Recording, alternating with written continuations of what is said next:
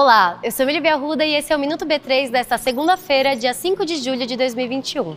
Você confere agora o que aconteceu de mais importante na Bolsa do Brasil. A B3 divulgou na semana passada o número de pessoas físicas que investem em renda variável aqui na Bolsa. Desde 2019, esse número vem crescendo e em maio não foi diferente. A B3 conta com quase 4 milhões desses investidores.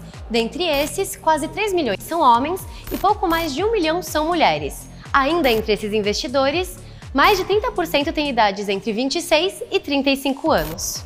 A diversificação é a chave para a entrada na renda variável, e diversificar é escolher entre ativos de diferentes prazos, características, setores, moedas, localizações geográficas e indexadores, levando sempre em consideração o seu perfil de investidor e o quanto você está disposto ao risco. De 2019 para cá, o número de contas ativas na B3 mais que triplicou e os novos investidores têm adaptado as suas carteiras à diversificação. 54% dos investidores pessoas físicas têm ações em seus portfólios e 34% têm ações e fundos imobiliários. Após ter encerrado a semana passada em alta, o Ibovespa B3 fechou a segunda-feira em queda de menos 0,55%, aos 126.920 pontos.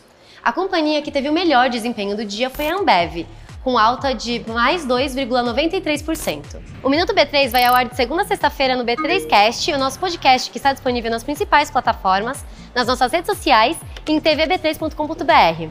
Siga a gente em todos esses lugares para ficar por dentro do que acontece aqui na Bolsa do Brasil. Boa noite, bons negócios e até amanhã!